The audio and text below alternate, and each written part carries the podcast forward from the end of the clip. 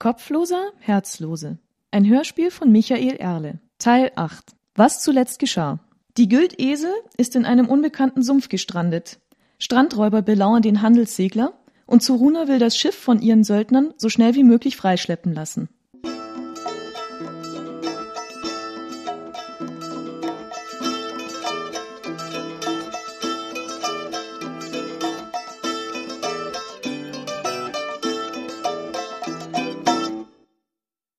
Stunde bis Sonnenuntergang schleppte sich mühsam dahin.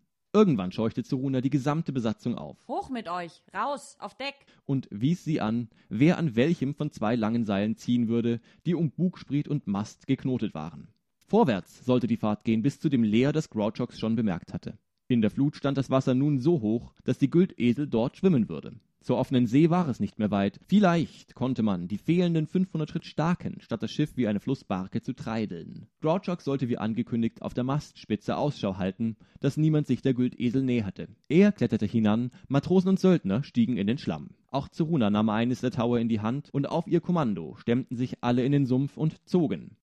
Ringsumher tat sich nichts, kein Plünderer zu sehen, nur milchiges Dämmerlicht der versunkenen Sonne. Der Schelm sah am Mast hinab, zum Deck und der Bordwand, ob sich das Schiff denn rührte. Keine Elle weit. Jede Anstrengung der Zugmannschaft ließ es ein wenig schaukeln. Mit einem Schmatzen und Blubbern hob und senkte sich der Bug, aber voran ging es nicht. Das geschah einige Male so. Als er dann nach vorne schaute, die Zugseile entlang, konnte er die Mannschaft beobachten, wie sie sich mit jedem Hauruck tiefer in den Morast wühlte. Nach einer oder zwei Minuten befahl Zeruna Halt und kämpfte sich zum Heck, um den Fortschritt zu begutachten. Der Hamsterprinz zupfte Grouchox auf einmal am Kragen und wies mit der Pfote in den nebligen Sumpf, den die letzte Dämmerung kaum erhellte. Der Schelm runzelte die Stirn und versuchte zu erkennen, auf was ihn sein Begleiter da aufmerksam machen wollte. Schatten, Schlamm, Schilf und Sträucher, Strandpiraten. Was? unterbrach sich Grouchox selbst. Hatte er sich das nur eingebildet? Oder konnte er tatsächlich eine Gruppe von Leuten sehen, die von Nebelschwade zu Nebelschwade und von einer Deckung zur nächsten huschten, nach jedem Wechsel ein wenig näher? Waren das vielleicht Tiere? Schwer zu sagen, aber irgendwas war da. Er konsultierte den Hamster, aber auch Odisuffel wusste nichts Näheres zu sagen. Zeit, Bescheid zu geben.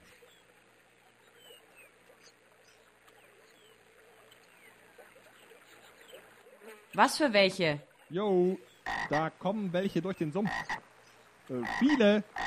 Zurück zum 100 Schiff. Schritt da Verdammt, lang. zurück. Bewegt euch. Zurück an die Waffen. Keine Die Ahnung. Söldner reagierten schnell und setzten sich in Bewegung. sie gestoppt. Die Matrosen schauten erst Einer um, winkt. dann ließen sie sich von den laufenden Kameraden mitreißen.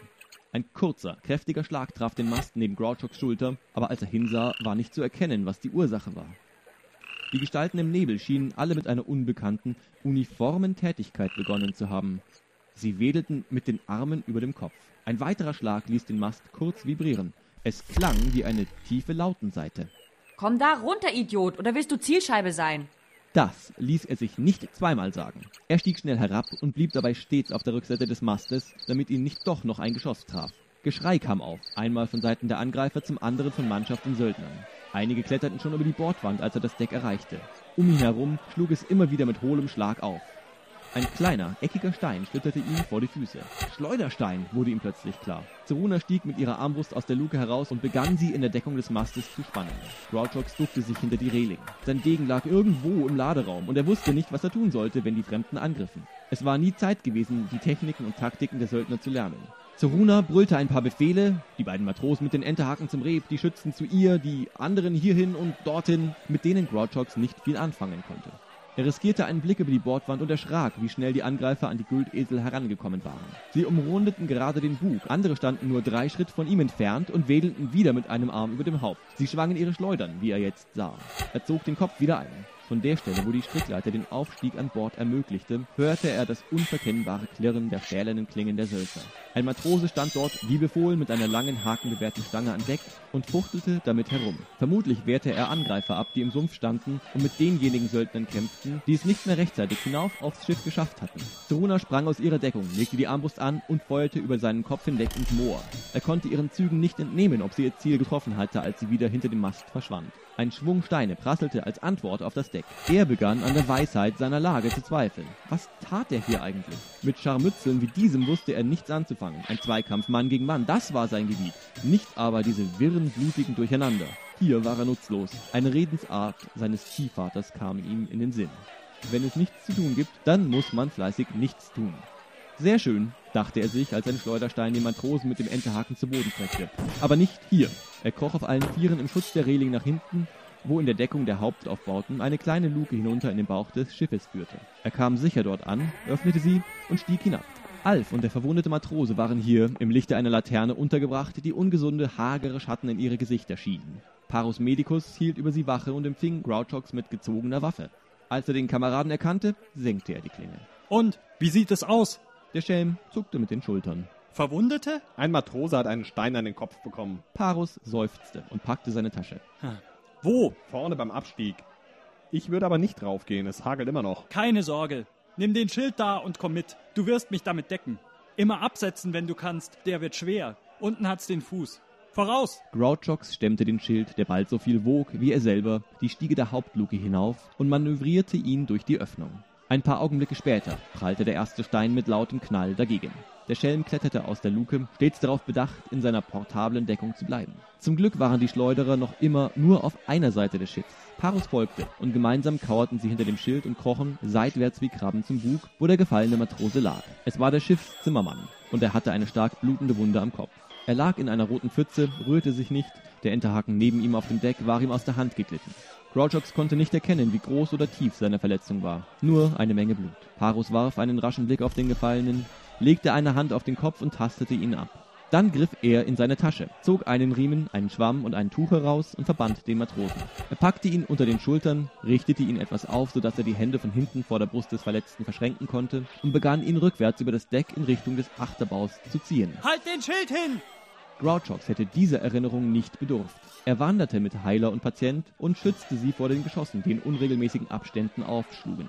Die Schleuderer hatten offenbar begriffen, dass sie hier nichts ausrichteten und konzentrierten ihr Feuer auf Zeruna, die kaum mehr hinter dem Mast hervorkam. Der Kampf am Bug schien sich zugunsten der Schiffsbesatzung zu entscheiden. Ami und Thorak ließen sich, als sie dort siegreich blieben, von Grouchox Helme und Schilde auf die geschützte Seite der Güldesel werfen, mit denen bewährt sie dann gegen die Schleuderer im Sumpf vorgingen. Sie kamen nur langsam voran, weil der Schlamm an ihren Füßen zerrte wie ein Fisch an der Angel. Und das dumpfe Knallen oder metallische Läuten, wenn ein Schleuderstein Holz oder Metall ihrer Rüstungen traf, ertönte gut zwei Dutzend Mal. Dennoch hielten sie nicht inne, sodass die Angreifer gezwungen waren, sich vor den unverwundbaren Kriegern zurückzuziehen. Zwei Bolzen aus Zorunas Armbrust fanden noch ein Opfer unter ihnen, dann war das Scharmützel vorüber. Es wurde nun rasch dunkel, sodass sich die Söldner nicht viel Zeit ließen, um Verwundete und Gefallene zu bergen. Es waren zwei Matrosen verletzt worden, einer gestorben, ebenso fünf der Angreifer. Zoruna ließ nur einen von ihnen bergen, den sie untersuchten. Er schien ein armer Mann gewesen zu sein, mit den Schwielen und Narben vieler Jahre harter Arbeit. Seine Waffe war ein schmuckloser Säbel, seine einzige Rüstung ein Hemd aus dickem Leder. Drei Zehen seiner Zähne fehlten. Amir, Zoruna und Parus kamen darin überein, dass er ein Rechtloser war, der sich mit seinesgleichen zu einer Bande von Strandpiraten zusammengeschlossen hatte. Ortsansässige mussten ihnen das Kommen und Gehen im Sumpf beigebracht haben, so dass die ganze Bande vermutlich jederzeit wieder aus dem Nebel auftauchen konnte und darin verschwinden. Zoruna teilte daraufhin Wachen ein, die an Deck mit gespannter Armbrust vor Überfällen warnen sollten. Die Zahl der Kämpfer an Bord der Güldesel war freilich nur mehr gering. Neben den fünf Söldlingen, die noch unversehrt waren, Amir, Thorak, Zoruna, Grouchox und dem Medikus, blieben noch sieben Männer von der Besatzung. Viele hatten kleinere Wunden und Zoruna wusste, dass das Fieber in diesem Sumpf steckte. Sehr bald konnte es die ganze Mannschaft befallen und was dann?